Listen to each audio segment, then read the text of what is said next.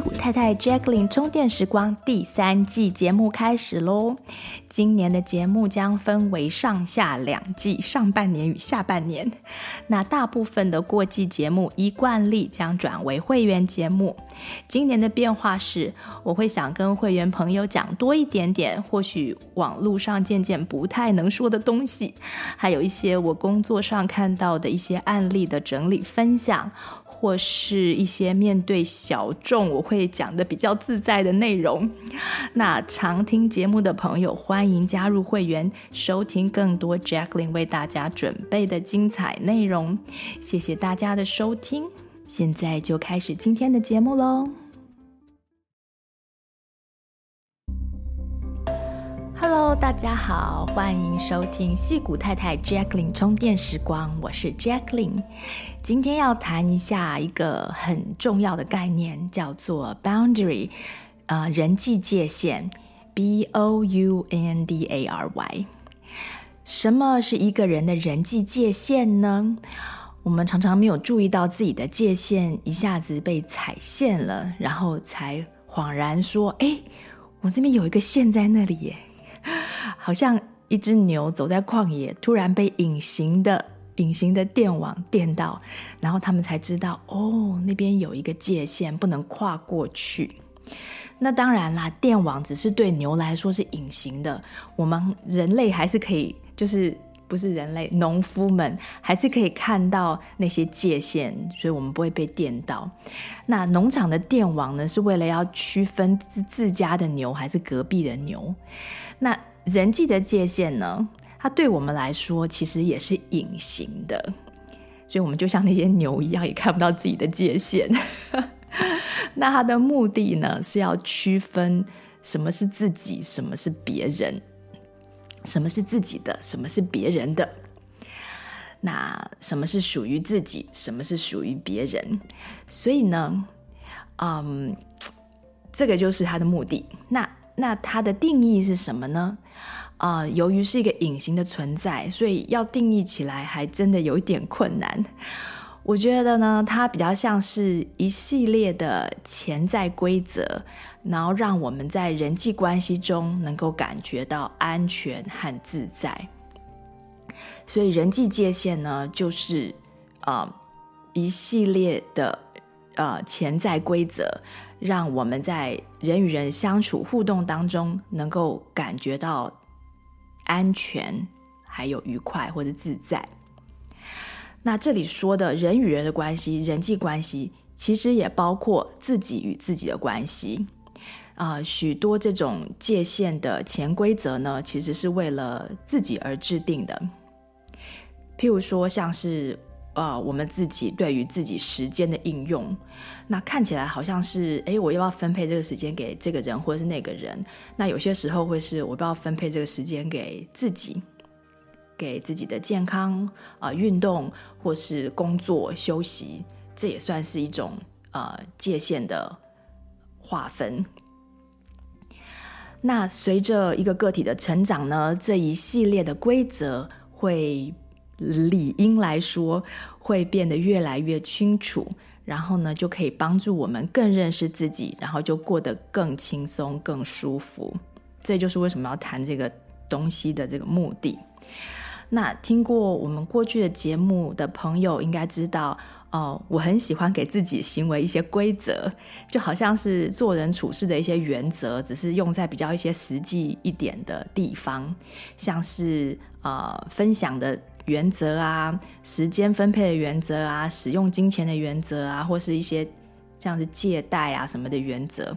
那这些原则呢，用在和朋友，或是和啊、呃、父母、和男女朋友，或是和兄弟姐妹之间，就是不同的人之间，又会有许多不同的微调，帮助我们过得更舒服，然后避免我们被别人踩到线。那为什么面对不同的人会有不同的界限呢？因为有些人会尊重我们的界限，有些人不会，所以我们可能就要画得清楚一点。那有些人我们就不需要画，因为他们也不会走过来。就像，嗯，可能隔壁家的狗，呃，你你不用做那个栅栏在那边，因为它不会跳过来。可是如果是牛，它可能就盲目的就啪啪啪就跳到你家里面来，那你就要要搞一个栅栏在中间。所以面对不同的人啊、我们可能会有不同的不同的界限的划分的方式。那线都是在那边的，只是说你要怎么画可能会不一样。那有些人甚至会帮我们画线，譬如说，我们以前有一些那个亲戚朋友从国外或者从外州来造访，那有些人就会觉得，我就应该要住你家呀。那那那也没有关系，我们也觉得他应该。我刚开始也觉得，就是应该这样啊。可是后来就是发现有一些朋友，嗯、他们来的时候。呃，会想要去住在旅馆，然后他们会觉得这样更舒服，然后就是白天的时候再约出来啊、见面啊吃饭这样子。所以呢，经过几个朋友的这种不一样的方式的界限的示范之后呢，后来我们去访问亲戚的话，也会看情况，就是说，哎，有需要才住在别人家。那如果呃。我们的行程不方便，我也不会刻意说一定要住在他家多少天，那或者说直接就全部都住到旅馆去。那这些界限呢，其实或是一些一些规则，其实都没有对错，主要是以自己舒服为主，然后以别人可以接受为辅。就是说，这些人际界限没有对错啊，主要是以自己舒服为主。别人只要可以接受就好了，因为呢，是人际的，是人与人之间的事情，所以在清楚自己的界限或还有底线以后，双方甚至多方的考量呢，我们都啊、多少要纳入考虑。所以呢，界限呢是可以商量的一些潜规则，那底线呢，则是绝对要抓紧的个人界限。因为底线被跨过的时候呢，一个人就会被 overwhelmed，那就会感觉到有的时候会感觉到焦虑，有的时候感觉到嗯恐惧或是担忧，嗯或是委屈等等，会在就是身心灵上都感觉吃不消。所以底线啊、是界限的一种，但是是绝对要画得很清楚的一种界限。那一般来说呢，嗯，呃，从心理学的角度来说，就是个人对待人际界限的态度大概有三种。第一种呢，就是所谓界限模糊的、没有界限的一种人。那这些人通常是 people pleaser，之前有讲过，然后或是就会像 doormat 一样，像踢脚板一样，啊、谁都可以把你们把你纳纳入他们的界限当中。也就是说，别人都可以帮你。呃，制定分配你的时间、精力和情感的一些规则，譬如说，像是在呃公司里，呃，老板叫你做什么，你都会答应，然后常常帮公司做事加班，然后又都没有领加班费，这就是一种呃没有界限的一种表现。那或者说在爱情里面，那。因为很在乎对方，或者说不懂得表达自己，就让对方予取予求，从来都不会说不。那可能把自己累个半死，或是忙个半死，然后情绪上也都啊、不知道该怎么处理。然后，或是说，像是妈妈们在帮孩子排行程的时候，只会想到说，啊、我小孩好像很需要这个 opportunity，需要这个机会，然后他他喜欢做这件事情。那那虽然这个行程是会，就是可能会压缩到自己煮晚餐的时间啊，或者是说，呃，自己要做什么事情的时间都不会考虑，那就是结果就是会让自己呃非常的忙碌。那这个时候，如果又要，因为通常自己这个没有界限的人呢，都也不太会尊重别人的界限，所以自己领来了一堆事呢，就是又要叫先生帮忙，或者是说要叫家里面的人帮忙负担，那帮忙接送啊或干嘛的，那就会搞得就是很不舒服。那这就是没有界限的是的一种态度。那第二种呢，是有些第二种人是有非常坚固的界限，就是 rigid boundary。那这种人的人际界限规则中完全没有弹性，也就是说，当他心里面出现了一个规则之后，他对待每一个人都是，而且每一种状况都是一视同仁。像是有人的人际界限是我绝对不借钱给别人，譬如说有一个人有这样子的呃人际界限的规则，结果呢，他跟朋友出去看电影，那有一次这个朋友就忘了带钱包，啊，需要付门票的时候，虽然。他根本就知道这个人是个讲信用的人，一定会还钱的，但是也绝对就是坚持不借，然后就没去看电影。那这就是一种非常 rigid 僵固的一种界限，过度僵固。那很多有譬如说自闭症或是自闭倾向的人都会有这方面的问题。那有有些人是譬如说他有个潜规则，是他就是完全不找别人帮忙，因为他觉得呃。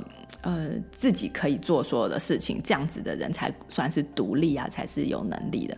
那所以就变成连自己没有办法应付的事事情，也都不愿意找别人帮忙。那这也是一种呃人际 boundary 人际界限过度僵固的一种现象。那第三种人呢，就是他是拥有所谓的比较健康的人际界限。那这些人通常都是因为时间的学习，他们就知道哪些事情会让自己不舒服，然后就会有一些规则来保护自己，啊、让自己不要呃避免进入那些状况。但是呢，在非常时期的例外状况，这些人又能够视情况而定。譬如说，像像我女儿，她就是不喜欢借东西给别人嘛。那当然是因为他的经验，就是很多人他并不会把你的东西当成是你的东西，他 把它当成是他自己的东西。那但是呢，嗯，现在高中了嘛，那有一次考试的时候，就突然附近三四个同学都纷纷的呃忘记带铅笔，就忘记带笔，然后都来跟他借。那那天呢，他居然就。选择扮演大家的天使，把自己的铅笔呢都借了出去，把就是他自己有带来的那些铅笔，就是多的。那事后呢，那些同学也都有把这些铅笔还他，因为同学们都知道他有这样子的界限，只是对大家就是法外开恩，所以大家都会比较感恩，这样，然后就就会很特别尊重他的东西。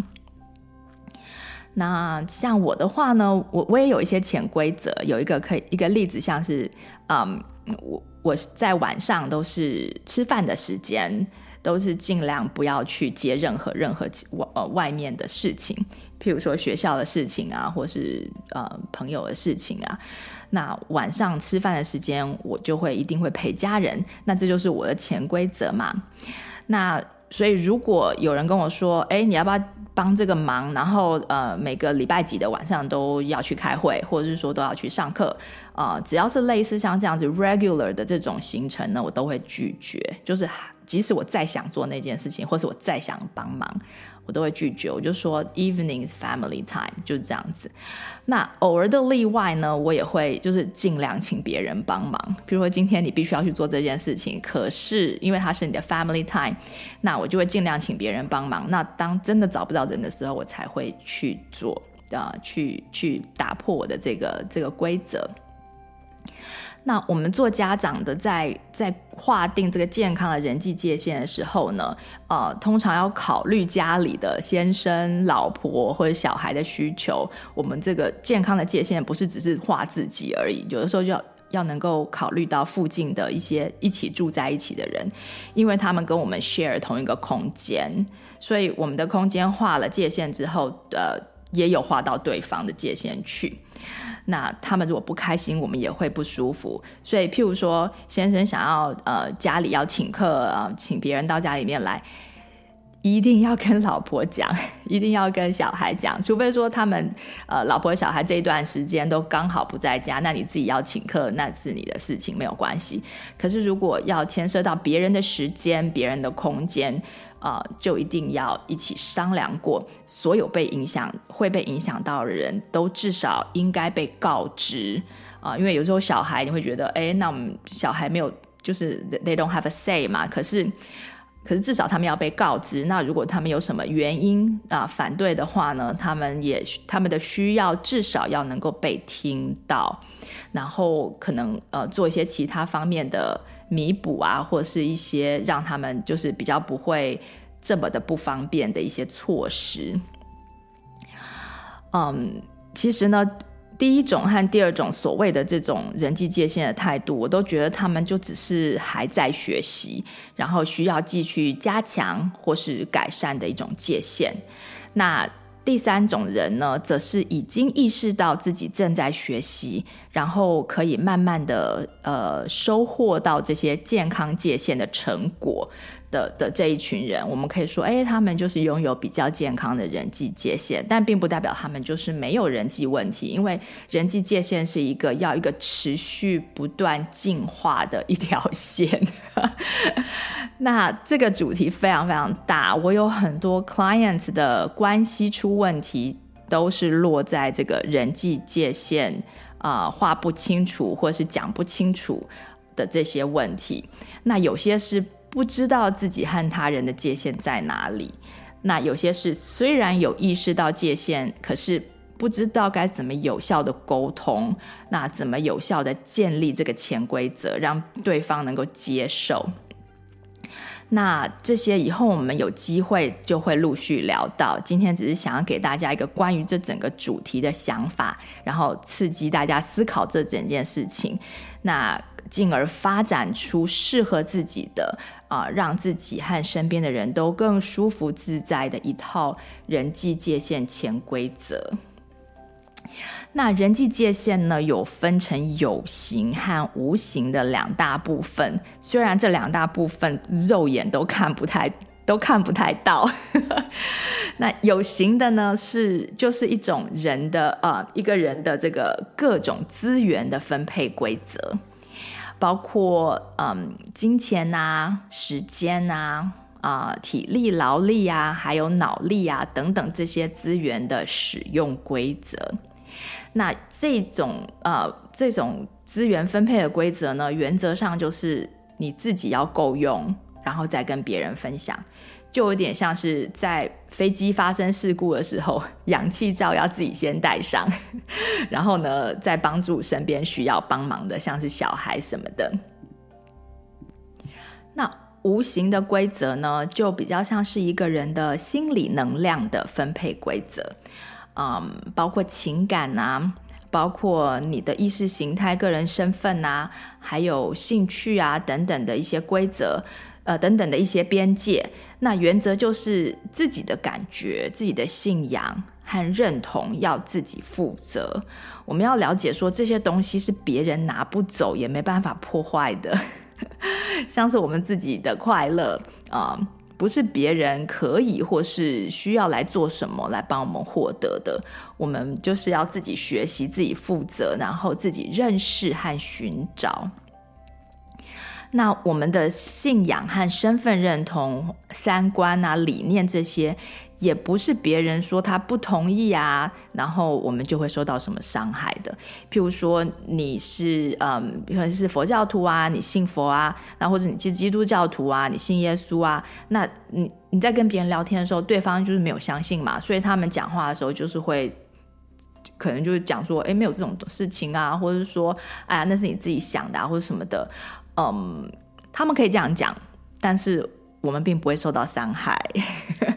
这就是这条线，大家可以呃试着去思考说，哎，这些东西其实是是我们自己的，那不会因为别人讲什么或是别人不同意就会受到伤害。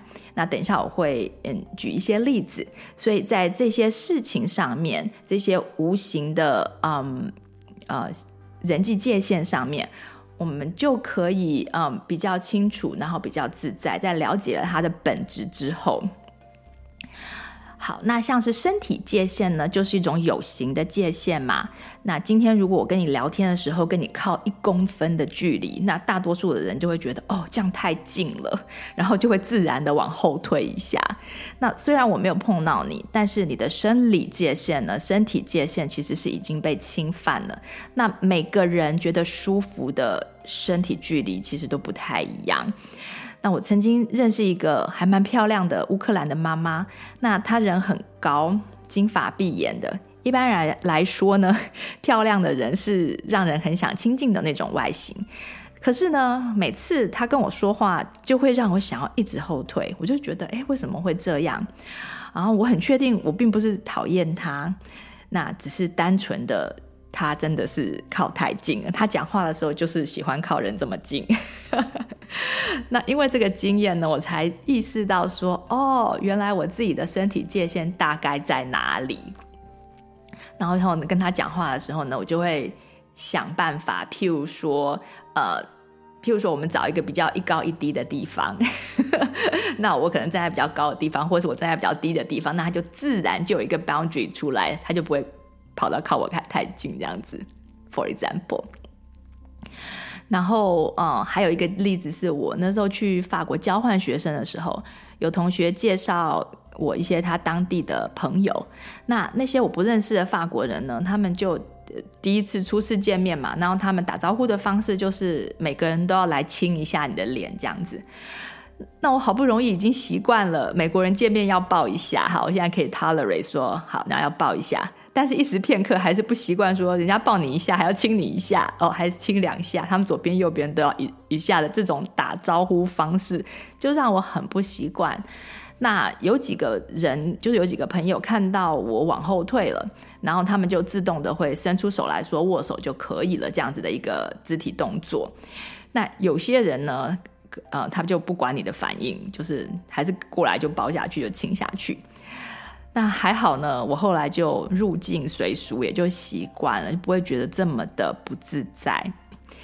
一直到很多年以后呢，我们又遇到了另外一个国家波兰来的朋友，然后他跟你抱了之后，他要亲三下，左边一下，右边一下，然后再回来再左边一下。然后刚开始的时候，就是你也是会。突然被 caught off guard 嘛，就说哎，怎么会这样？然后就又要适应一下这样子。那这就是身体的边呃的界限，身体的界限呢，一般人都会互相尊重。那当然，身体界限再讲更细一点，还有一些性关系方面的身体界限。那这就不是今天要涵盖的主题，但是大家可以自己往那边延伸去想。那身体的界限呢，大部分会互相尊重，因为这是一个。不能被质疑的界限嘛，像你的时间要怎么用，可能别人会质疑你说，哎，你为什么现在不能来陪我？你那天明明就是。呃，你没明明就没排行程，明明就没事，可是别人没有办法理解说你想要放空一天，或者你想要呃休息一天这样子的，这种界限。可是身体的话呢，它不太能够被质疑，它就在那里，是一种那种你再走近一步，我就会失去平衡那种，或者说就会互相闻到口臭的这种铁的事实，界限就在那里，有点像牛这样子被电网电到，就不能再走过去，丝毫不得讨价还价。所以，呃，身体的界限是非常清楚的，但是无形的界限有的时候就是不是那么明显。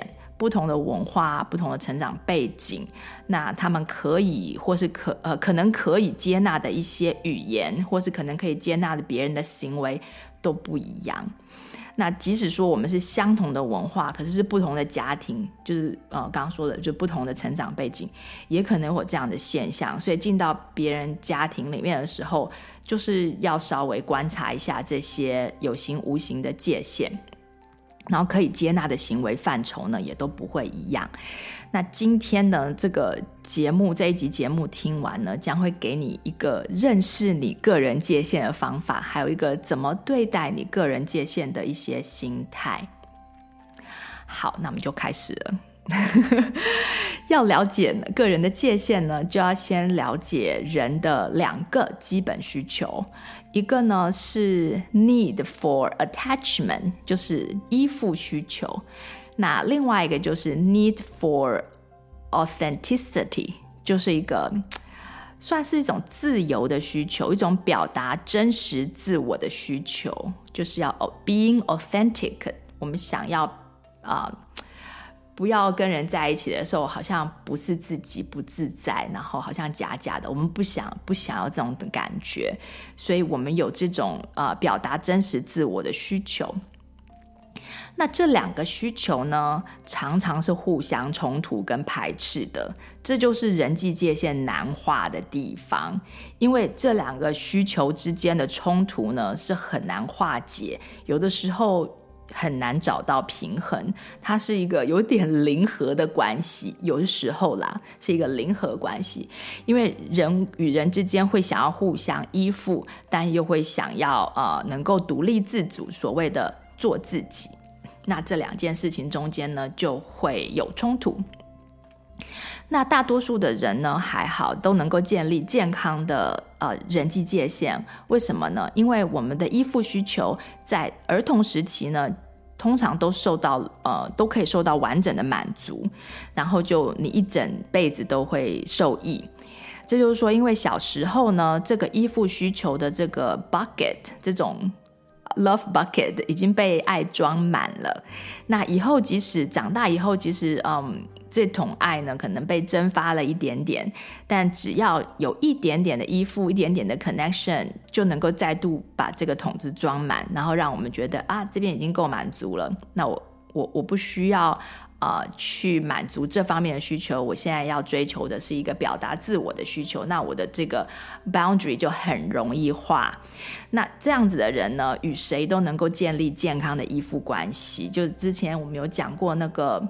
呃，好像谈友谊的时候有讲过，那尊重别人也不会委屈自己，听起来好像很简单，对不对？但是复杂的就是呢，就算我们的依附需求呢，在童年的时候被满足了，但是长大的过程当中呢，我们还是要面对对真实自我的探索，不然还是会遇上这种人际界限不太容易划清楚的问题。那什么是真实的自我呢？这是一个个人成长啊、过程当中非常艰难的一题。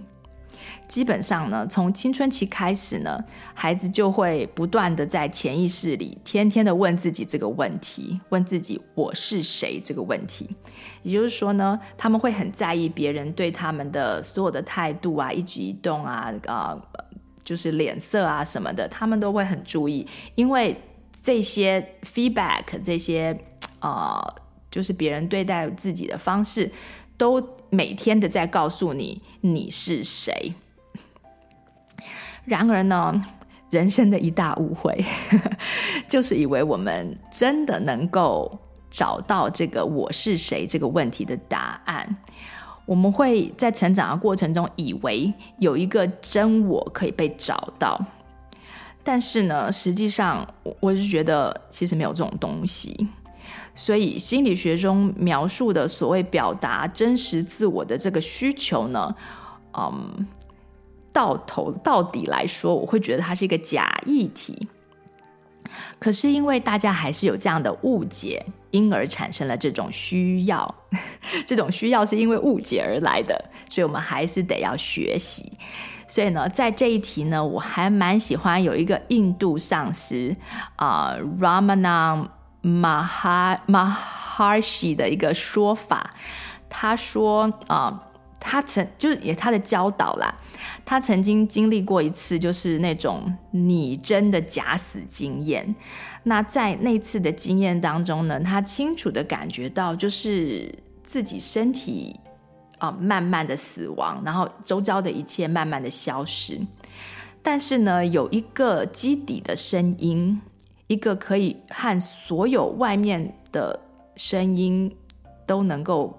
啊、呃，完美合声的一个基底音，似乎就是永远的存在在那里，有点像我们在呃做瑜伽或什么时候，瑜伽老师不是会嗡吗？就是那个那个东西，好像是一个不会因为死亡就消失的。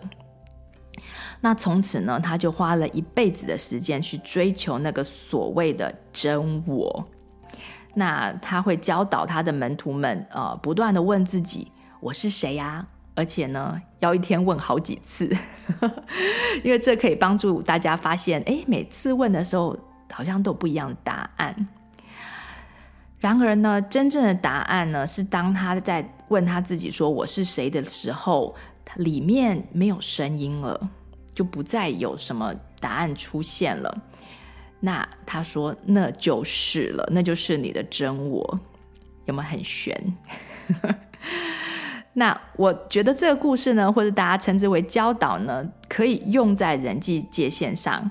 那大多数的人呢，我们坐下来冥想，一直不断地问我是谁，大多数都不会有答案，就是会安安静静的，不会像他那样子能够听到一个什么声音。所以我们通常就是会比较答不出个所以然。那我刚开始在想说来练习一下的时候呢，我就想说，诶，为什么我都没有听到什么声音呢？诶，我是不是已经顿悟了？当然不是，这是我刚刚认识这个教导时候的误解。我以为说呢，我答不出我是谁，就已经代表我已经找到真我了，那个安静无声的所谓的这个 undertone。但是其实不是这样子，我后来就发现，我这个东西呢，会在被踩线的时候，它才会跳出来，让我们感觉到。平时的时候呢，都是隐形的。那即使是有形的界限，它也是隐形的。譬如说，我们有个身体在这边，那我不会等到，不等到说那个那个乌乌克兰的妈妈跟我靠这么近，或者人家突然来亲你一下的时候，你不会觉得说你的身体需要一个什么界限。那但是有事情发生的时候，你就会感觉到这个界限。所以这个界限平常的时候是隐形的。所以我们会感觉不到界限，也说不出来。只有在被踩线的时候，啊、里面才会发出一个声音来抗议一下。或是有些比较钝根的人，就是跟恐龙一样，可能被踩过一次，甚至好多次之后，它里面才会有一个声音出来说：“诶，他这么这样，他怎么会这样对我？他怎么可以这样对我？这样子，那个声音才会出来。”那。那个我们自己认为的那个我，啊、会在被踩线的时候现出原形。所以呢，我们说要修行呢，就是就是最基础的啦，不是说那种要去听到那个 Om 的那个那个程度，也就是比较基础的修行呢，就是要认识自我。那要认识自我，一定要在凡间，在人世间寻找和认识。那一个每天问自己我是谁呢的一个人，他是没有，如果没有在别人可以踩到你的这个状态之下呢，你怎么问，其实也还很难问出一个所以然。所以要认识我是谁，就要在一个可以到处被踩到的一个环境当中，我们才可以慢慢的看到，诶，这个透明的界限、隐形的界限，那个隐形的自我，还有那个。我们自以为自己是谁的那个谁，才会浮现出来。也就是说，Who do you think you are？或是 Who do I think I am？的那个 I 才会出来。那真我呢？其实不是很重要，也不用追求。但是我们以为的那个我，那个需要被表现、表达与实现的那个我。才是需要被观察和认识的。那大家会不会说那是假我呀？虽然他是假我，但是在这场人生的大戏中，上台演出的就是那个假我嘛。所以要让那个假我很舒服，就要在他被踩到的时候，每个不舒服的片刻去认识说：哎，我现在被踩到了，我现在是觉得我是谁，所以才会被踩到。要利用这些被踩到的时刻呢，来建立自己的一些潜规则。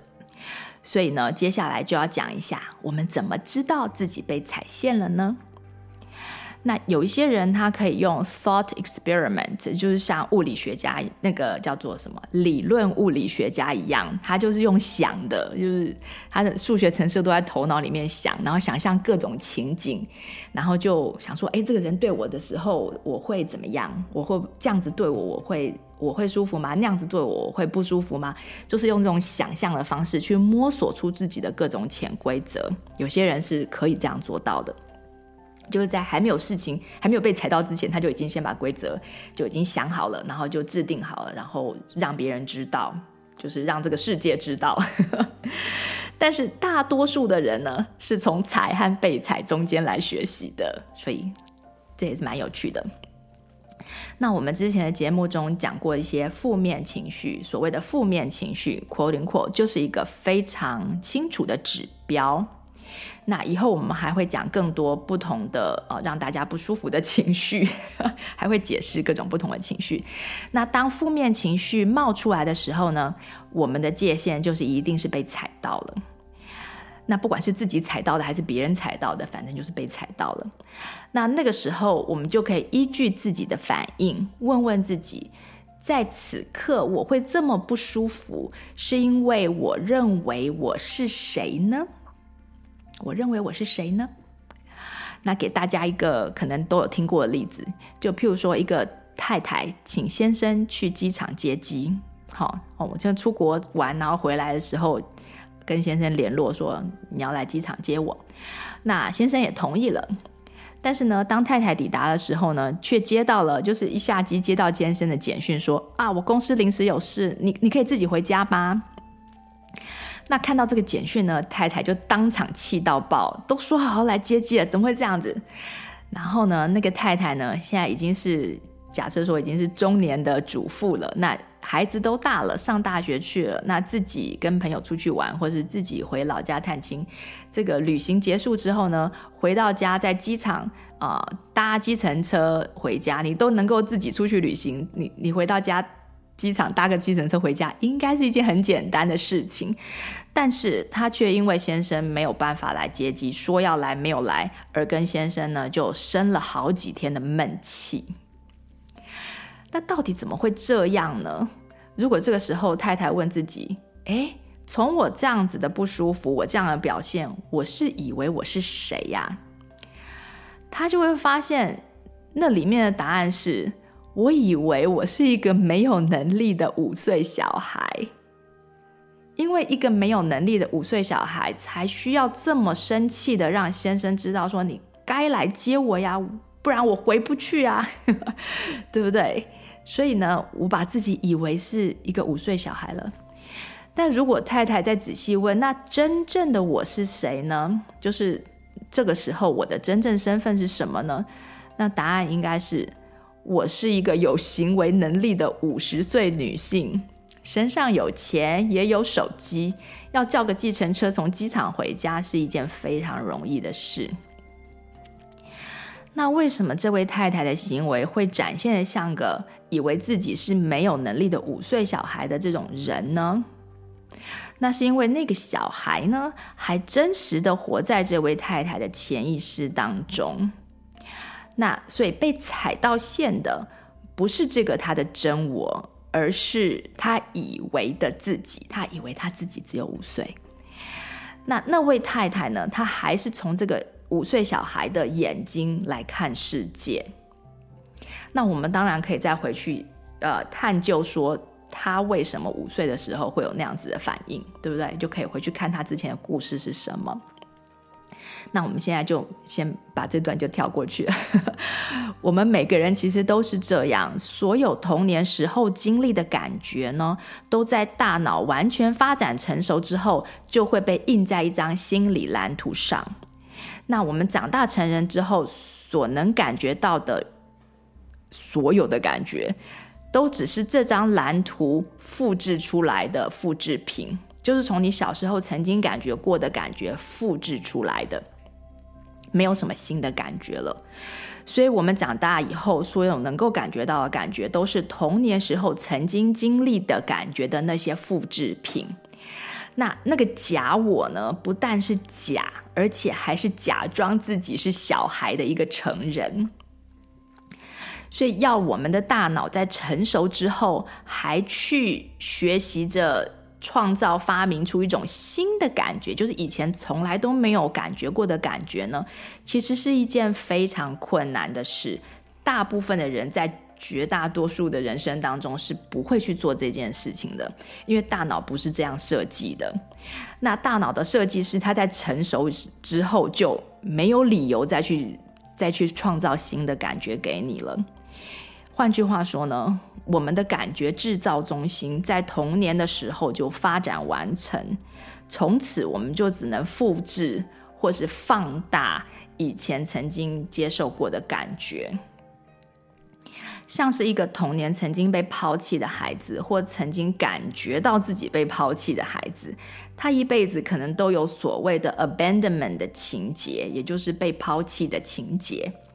即使他其实没有被抛弃过哟，但是因为那个曾经的感觉非常的深刻，那我们那个孩子长大之后，大脑就会在遇到类似状况了之后呢，重复制造出那种感觉出来。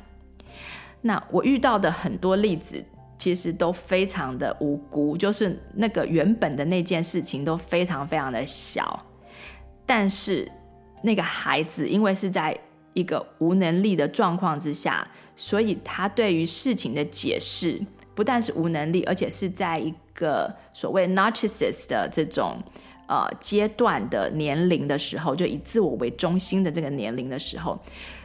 他会制造出这这些呃感觉呢，就好像很 dramatic，很很戏剧化。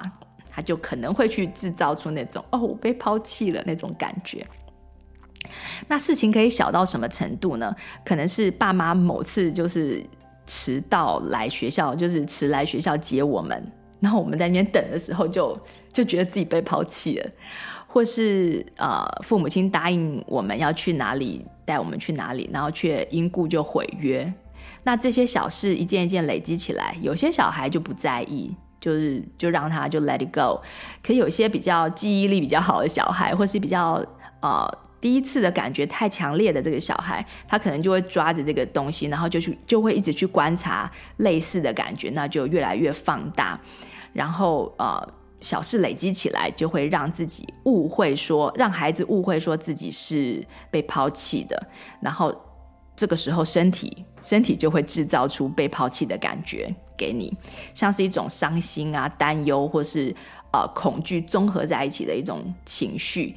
那这种情绪反映出来的感觉，就是一种可能有些人会感觉是胃部被挤压的感觉。或是心窝那边就是会隐隐作痛的这个感觉。那当这些小孩，就是小时候曾经制造出被抛弃的感觉这些小孩，他们长大以后遇到像是别人跟自己分手啊，或是甚至很小的事情被朋友已读不回啊的时候呢，那种感觉就会被扩大。然后有些人在内在就会出现一种声音，叫做。我是个不被重视的人，或是我是个留不住我喜欢的人的人，那这些声音就会开始跑出来，那会产生呃其他的副作用。所以呢，我们长大以后想要改变感觉，除非透过药物介入，或是非常剧烈的环境改变和刺激，我们才有可能制造出新的感觉。那当然，有些人。嗯，就想要学习怎么制造新的感觉嘛，他可能就会透过一些个人的成长、身心灵的成长的功课来呃、完成这样子的目标。那一般的话，就是就要透过药物，譬如说吸毒啊，很多毒品可以让我们的大脑制造出安多芬嘛，endorphin 就是那种。那种 love molecule 就是让你觉得你好像被爱，然后好像被 love 的这样那种感觉。那一个从来在小时候都没有被很无条件的爱的这个孩子呢，并不是说爸妈不爱他，而是说可能成长的过程当中，父母亲都一直 preoccupy，压力很大，然后自己本身很焦虑，所以根本没有在一个很 loving 的这个情绪之中对过这个孩子。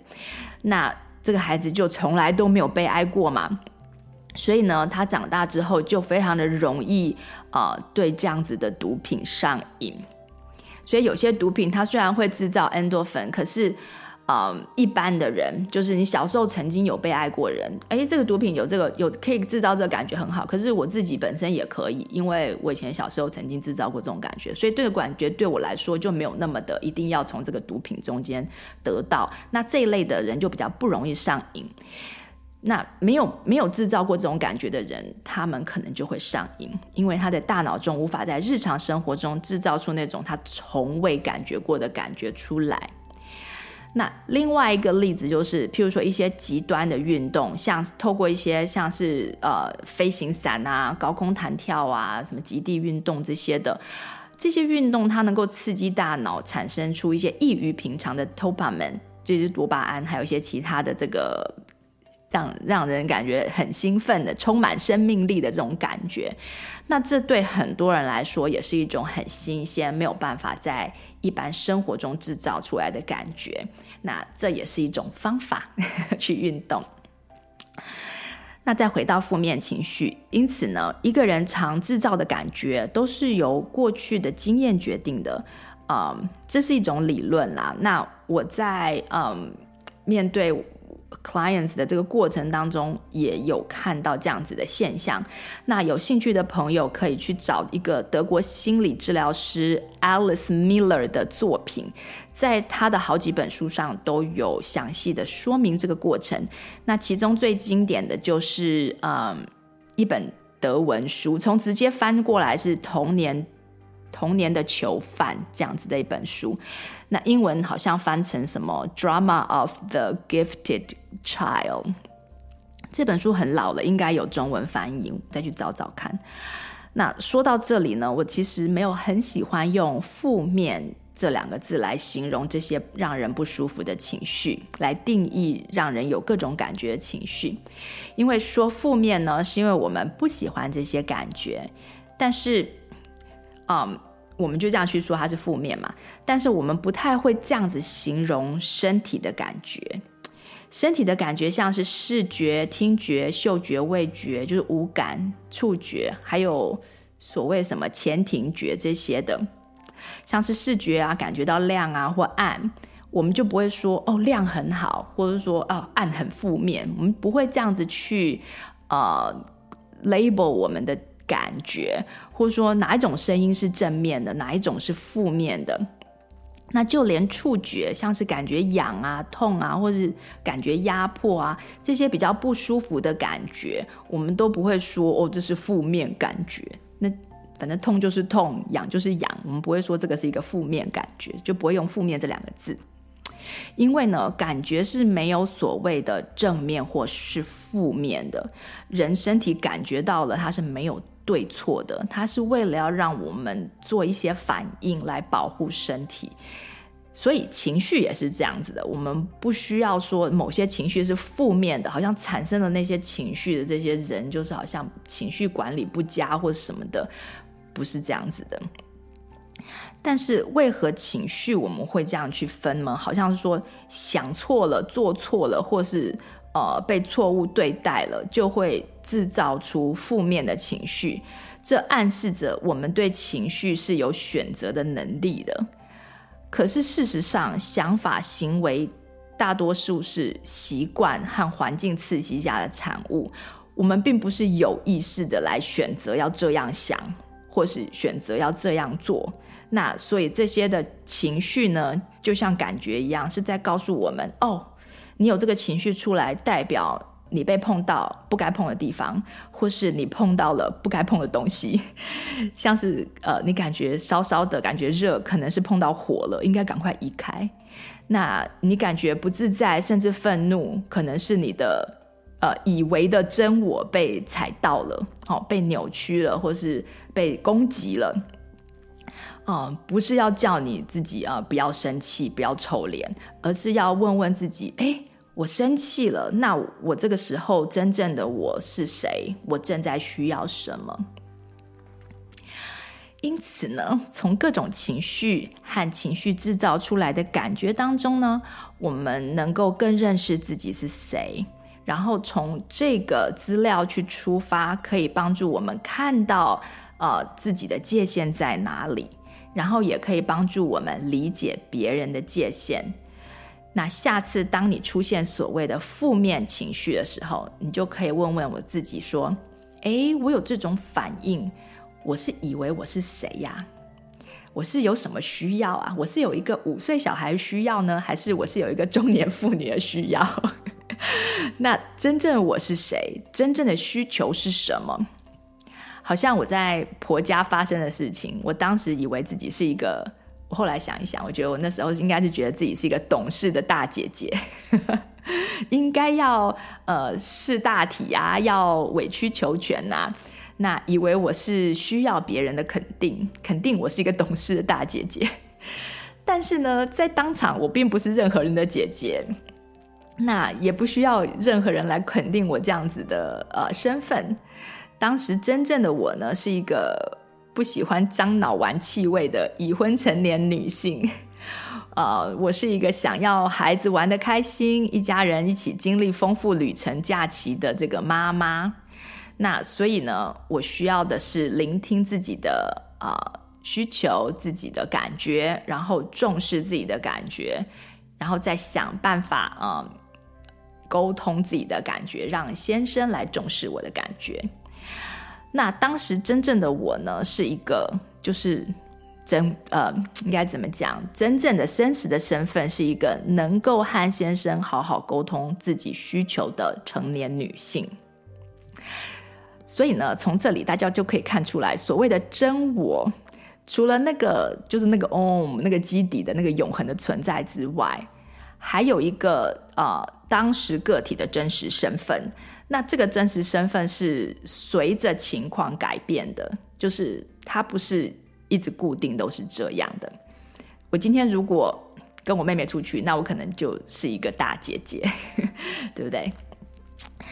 所以再来呢，就要谈一下下这两个需求之间的平衡，就是我们跟别人的这个依附需求和我们要表达真实自我的这个需求中间的平衡。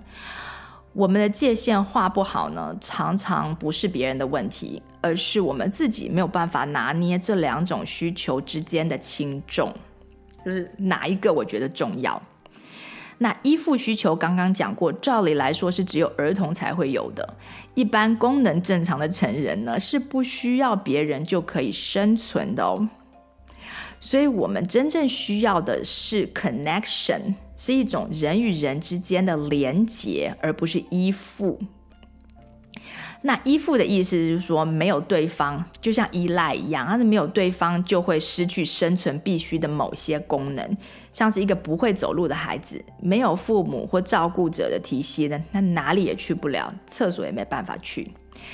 那一个有自主自立能力的成年人呢，就不应该有所谓的依附需求。但是因为我们的大脑呢，刚刚讲过了，成熟之后他不知道自己已经长大了。那如果童年的时候这份需求没有被满足，那一种不满足的感觉，没有安全感的感觉，到成年以后还是会不断的复制。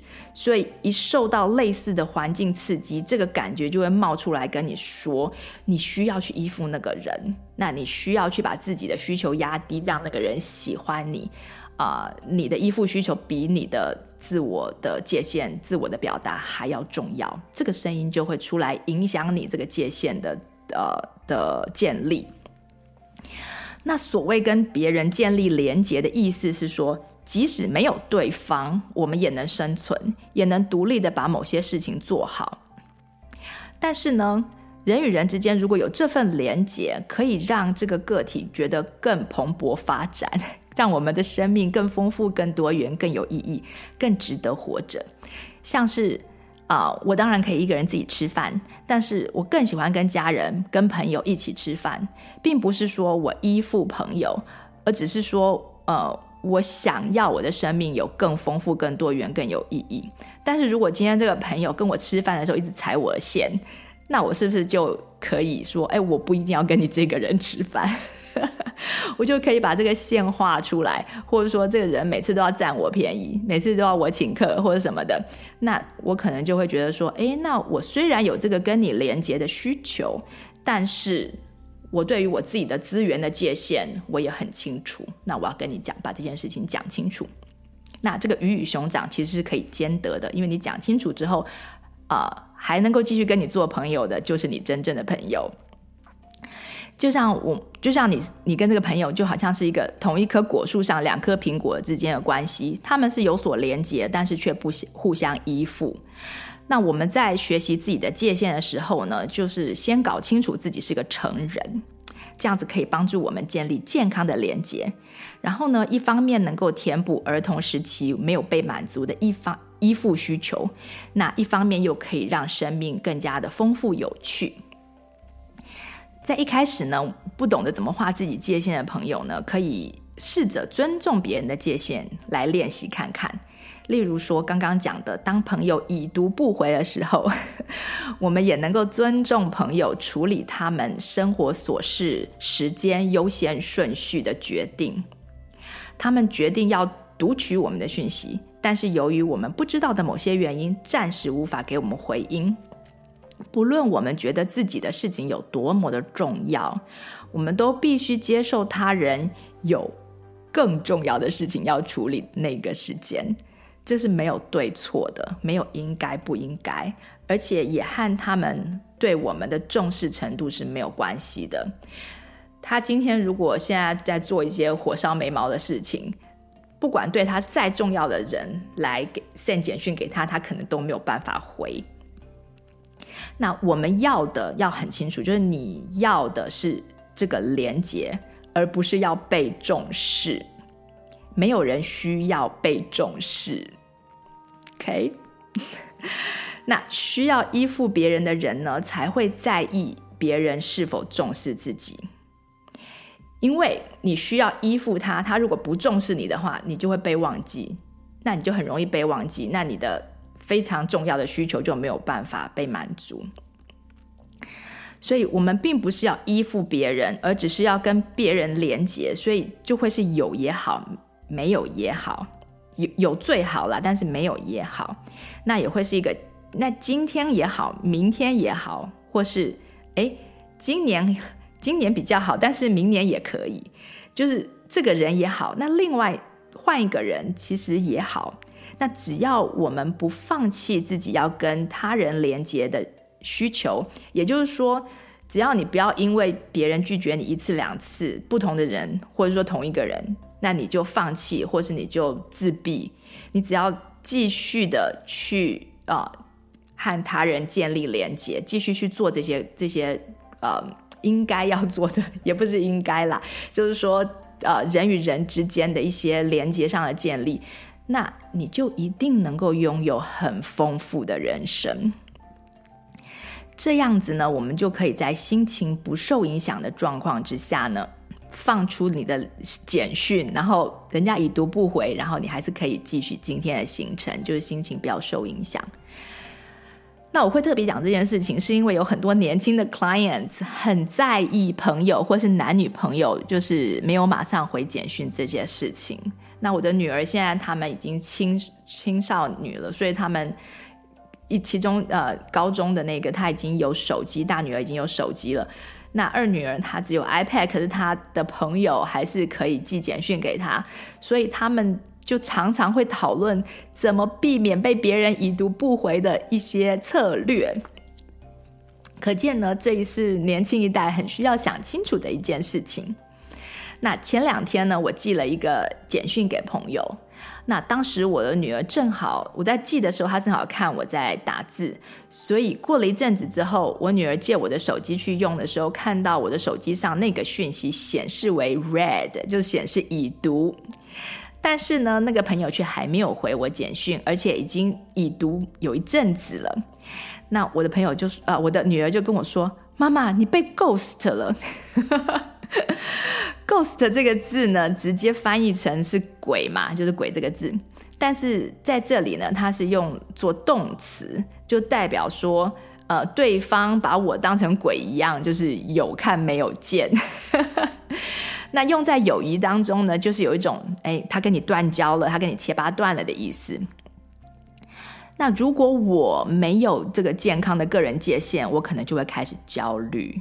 好像我的生存会仰赖那个回信一样的那样子的焦虑，但是还好在这方面，我之前讲已经有有有建立过这样子的心理建设，所以我就跟女儿开玩笑说：“诶，那怎么办？我又被朋友 ghost 了。”那我会说又被呢，是因为我去年才刚被一个很玻璃心的朋友呃再度 ghost。那那那不是我第一次被这个同一个人 ghost，所以我没有很在意。那他第一次 ghost 我之后呢，我其实根本也没察觉。那只是后来他又来跟我联络，然后他就跟我说：“哦，他之前不理我。”那我就说：“哦，我没有发现你之前不理我，因为因为因为一些我说的话，就是那时候他没办法接受，所以他就很长一段时间不理我，但是我也没发现。那当时呢，他又来找我的时候呢，我就因为跟我讲这件事情嘛，所以我就跟他说：“哦，如果你不喜欢我讲什么话，或是一些我的作风的话，嗯，你可以不理我，没有关系。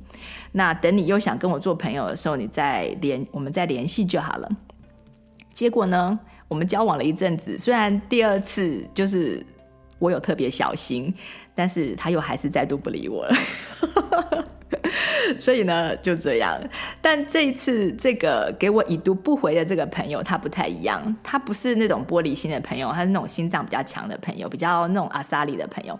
所以虽然他平常都会很快的回讯息，但是我觉得这一次他就真的应该只是忙，所以啊、我就把他当成机会教育，跟我女儿就是做了一个对话。那嗯。我女儿就听到我说啊，我又被朋友 ghost 的时候，她就她变得很焦虑。我女儿变得很焦虑，她说我最讨厌人家已读不回了。然后我就问说，哎，为什么呢？那是一个什么感觉啊？然后她就说，就是别人把你悬在那里的那种感觉。然后我说，哦，OK，那那种感觉真的不是不是很舒服。我的确有点这样感觉，因为我问他一个问题，我是有点想要知道他的答案嘛，觉得有点悬着。所以，但是你好像更怕呢，你好像更怕那个感觉。我就这样问我女儿，然后她就点点头。然后我就问她说，诶，那你很害怕这个感觉，你都怎么避免？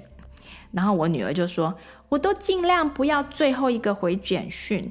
如果对话我觉得已经差不多到最后，我通常就只是按赞就好，我就不会再说话了。然后我就说，但是如果当你有事情要联络对方的时候怎么办？如果对方没有马上回，然后女儿就说，那也没有办法，我就会变成一直去查手机。然后我就说，可是你每次去查他，如果都没有回音，你会感觉会怎样？然后女儿就说，就是悬在那里啊，就觉得悬悬的。然后我就在问他，那如果你突然就呃被一些事情分心了，然后就忘记要去查手机，或者说你这个同样一个问题呢，另外一个人别人回答你了，你不需要再这个人回回应了，那你你会有什么感觉？然后女儿就说，嗯，那我就会感觉舒服一点，除非说我去想啦，不然我如果没想，还是感觉很好。对，他会这样回答，就是。我把他教得很好，让他知道说他的感觉是跟他的想法其实有一定程度的关系。然后我说啊，所以你是说让自己放弃等待就会好过一点？那我就暂时照你说的，假装我朋友已经 ghost 我好不好？这样我就不会再等，然后你也不用再去查了，这样好不好？然后女儿就说哦，好啊，然后他就去玩了嘛。然后第二天呢？我真的还是就是这件事情，我还有在想，所以我就再寄了一个简讯，问问那个朋友有没有收到前一天的讯息，然后如果想聊的话，可以直接打电话。然后没想到呢，他就很快就回了，因为他那可能就第二天他比较有空。那我在电话上呢，我就把前一天想告诉他的事情都谈完了，然后就没事了。然后他还跟我道歉说，诶，他有收到我的讯息，但是因为当时他正好跟另外一个朋友在一起，然后想说要回家再回，然后后来就忘了。那当然是没关系。那这整件事情上面呢，我内心的平安是来自我对他时间选择界限的一个尊重。还有呢，我能够看清楚说，我们跟朋友之间，甚至跟伴侣之间，其实都没有生存必须的依附关系。那我让我自己从五岁小孩这种幼稚园的大脑里面呢，就被解脱出来了。就是刚刚讲的那本书《童年的囚牢》嘛，那就把自己从童年时候的这个大脑的囚牢里面释放出来。所谓童年的创伤呢，实际上只是一个隐形的囚牢，那它是一个没有。就是大门没有关的囚牢，也就是我们随时其实都是可以走出来的。我这样子讲，好像有些人会说：“哎，你把这个童年的创伤好像讲的太就是云淡风轻了。”可是如果仔细想想的话，这真的是唯一的，就是解决的方法，就是你要从这个囚牢里面走出来。那走出来的一个方法，就是用不同的角度去看看过去的那个需求。同时记得今天的自己到底是谁，然后领悟到说，诶，我今天的自己已经不是当年那个囚犯了。那当然，我们在我们希望在关系中呢，重温那种依附的感觉嘛，大脑会这么希望，因为那种跟别人可以互相依附的感觉，其实就尤其是一开始是跟父母，那感觉是很舒服的。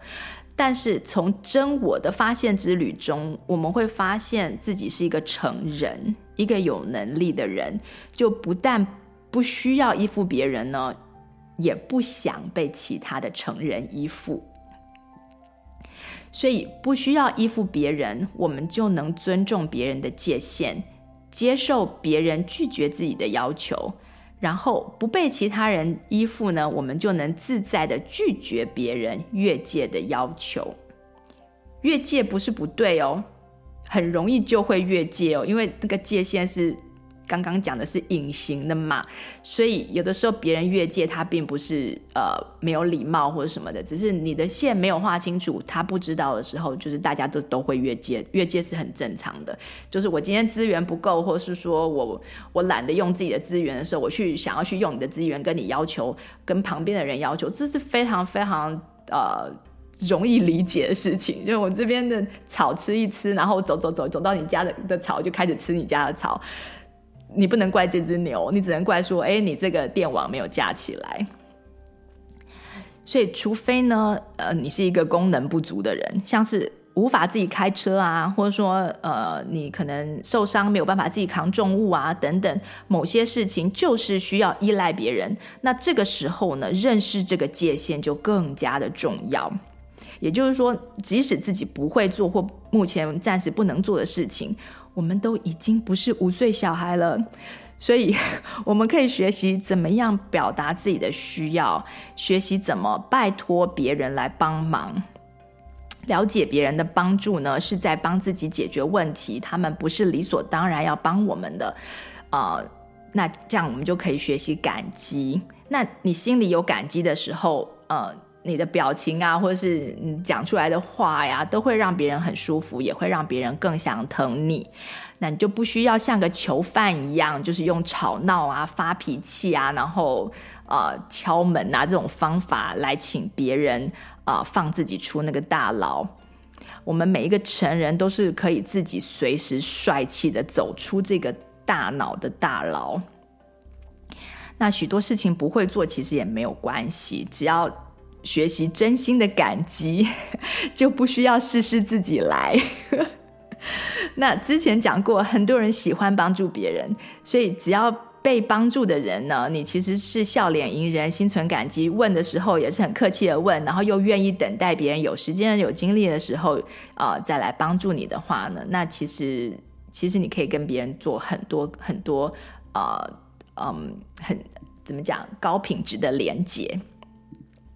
那前几天呢，我就问我先生说：“哎，你为什么那么爱我们家那小狗 Lizzy？” 那我先生就说：“因为它让我感觉很重要，She made me feel important。”那我觉得就是，我就觉得，哎，这个答案很有趣。然后我就再问：“那那 Lizzy 是怎么样让你感觉很重要呢？” 那我先生就说。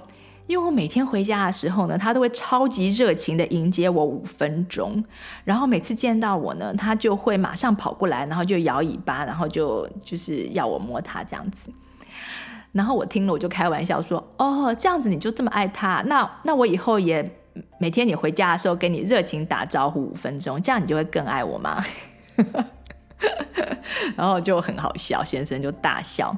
那我当然不可能像小狗一样这样迎接他。那以前小小孩子小时候曾经这样子对过爸爸，就是爸爸回来，他们就会通通跑到门口去这样子，那让他觉得很温暖。但是现在呢，小孩已经不会这样做了，那就只剩下。小狗会这样做，那我本来都会就是在吃饭的时候跟先生聊天，但经过这个对话之后呢，我就会稍微注意一下他回家的时候跟小狗打完招呼，我就会刻意去喊他一下名字，然后跟他说：“哦，你回来啦。”然后如果有有看到见到面，就会跟他给他一个微笑，然后说一个什么 “How was your day” 啊，直接一些问候的话。但是因为我自己其实，在那个时间就是不是吃饭的时间，我是不想要聊天的，所以 所以我会把它变得就比较短这样子。对，所以我这个是我自己的界限，我就是不想说，哎，你回来我要再跟你花十五分钟或者五分钟在那边啊、social。然后我发现一点点小小的动作呢，就能够让先生从工作的这个压力模式，然后转到回家以后的放松模式。所以我们可以记得，作为一个成人，可以能够使用语言表达自己的需求和想法。那凡是能够用语言，不管是说出来的或者肢体语言能够表达的，我们就不需要去动用到情绪。并不是说情绪来了，我们要把它压下去或是管理它，而是我们能够了解说，哎，我有其他的方法。那在这些方法都用尽之前，我不需要去使用到情绪。那我常常看啊，我们家小狗是怎么得到它想要的、需要的。它就是一个很明显的，呃，它就是最爱我老公。但是很多时候呢，只要我在家陪它，只有我嘛，它还是会跟我摇尾巴。然后呢，他就做的非常的诚恳，做的非常有说服力，让你感觉到说啊，你是他最爱的。可是你就知道说，只要爸爸一出现，他就会黏上爸爸，其他人就会变隐形人。那小狗用的呢，就是肢体语言，它不是用情绪来得到他想要的。那当然，这是大多数没有童年创伤的小狗啊。我曾经听说过，有一些创伤经验的小狗，如果主人长期的或是比较时间比较长没有回到家，那回家之后，他们还会刻意的不理会主人哦。那至于这种说法是不是真的，我是听过朋友说，但是我是一直都半信半疑。是真的有这种狗吗？就是 你是他的主人，你回到家之后他不理你，这真的是因为他在生气，这就是觉得很神奇的一件事情。不过，一种肉养百种狗，一样米养百样人。有些人的小狗会闹脾气，也不是不可能的。好，最后再回到界限。当别人踩我们的界限、惹毛我们的时候，其实呢，就是他们试图依附我们的时候，把我们当成他们的手脚去使用。那我们自己的手脚应该自己先用，行有余力才借给别人嘛。而且要不要出借是是由我们自己决定的。那这个手脚就是我刚刚讲的这些资源，包括时间、金钱、劳力等等的。那以上讲的这一卡车呢，都是所谓的有形界限。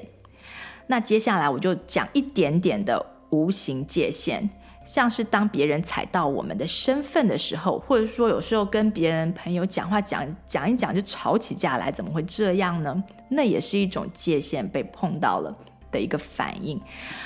那我们的身份是什么呢？我们的身份就包括我们相信我们是谁的那些所有的谁。像是一个人可能会说：“我是佛教徒，我是基督徒，我是吃素的，我是环保主义者，我是一个诚实的人，我是一个不自私的人，我是一个民主党的党员啊，我是一个女性。”我是一个同志，或是我是某某公司的主管。那在美国，可能有些人会说我是支持人民有拥枪权的人，或是说我是支持有堕胎权的人，或是我是信仰科学的人，或是我是宪法拥护者等等各种不同的身份。这样子，大家就可以以此类推。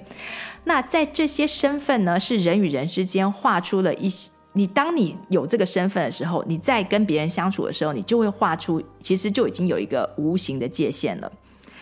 那这个时候，当别人批评或是评论我们的身份对象的时候呢，我们就会觉得被踩线。那有些人就甚至会有情绪，像有些时候男生女生在聊天的时候，突然，呃，有先生说啊，那个他就是女人，所以他怎样怎样说。你你是女人的话，你觉得你是女人，你就会。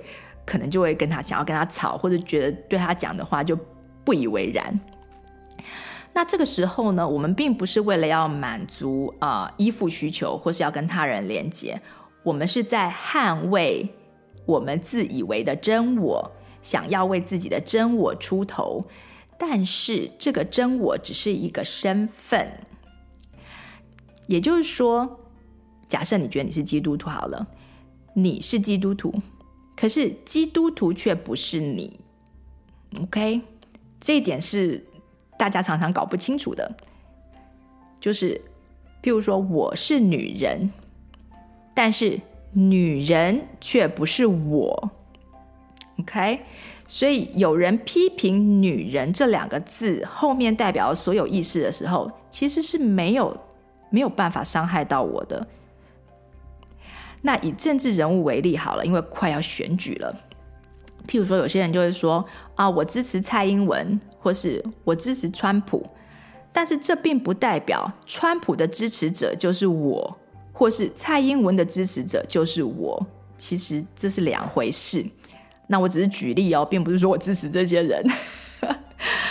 那如果某某政治人物的支持者不是我，那当有人批评那位我认同的政治人物，我支持的那个政治人物的时候，我其实就不会有那么强烈的感觉，就会跟我好像听到有人批评毛利塔尼亚的领导人，好，有人批评这个国家的领导人，那我也不会有什么感觉，应该是一样的。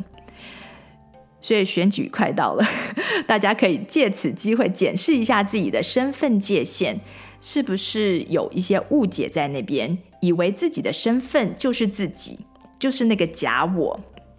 然后如果有这方面的误解的话，我们就可以重新画一下这方面的界限。那身份界限呢，应该用在什么地方呢？可能就是用在别人。真正的对我们人身攻击的时候，就是针对我们这个人做人身攻击的时候，我们才需要反应，才需要呃呃 speak up for ourselves，保护自己。像是我们不想做某些事，然后另外一半就说。你是古板，或是你是顽固，或什么的，或是说，像我们在沟通的时候，态度可能强硬一点，然后对方就会说：“啊，你这样太意气用事了，或者什么的。”那我们被这样讲的时候呢，其实就是算是被人身攻击，比较轻微的啦。有些人，有些人人身攻击更是更严重的。那当我们被人身攻击的时候，这个时候我们可以让对方知道，这样的形容词让我们很不舒服。或者是说，别人一直会问我们，有的时候在沟通的时候，他问说：“诶，你为什么要这样做？你为什么不那样？”那那我们就会觉得好像被指控了嘛。那也可以用我们自己的语言告诉对方说：“你这样子问我为什么？我觉得是你在指控我，所以我不想要解释。”这个时候你就可以划线。那另外呢，就是情绪界限。当我们出现情绪的时候呢，常常会就是马上搜寻四周有哪些人可以怪罪的。那这就是一种情绪界限的模糊不清。那我们以前讲过，情绪的产生不是别人引起的，而是自己的想法和诠释引起的。面对别人相同的行为呢，不同的行为接收者会有不同的情绪。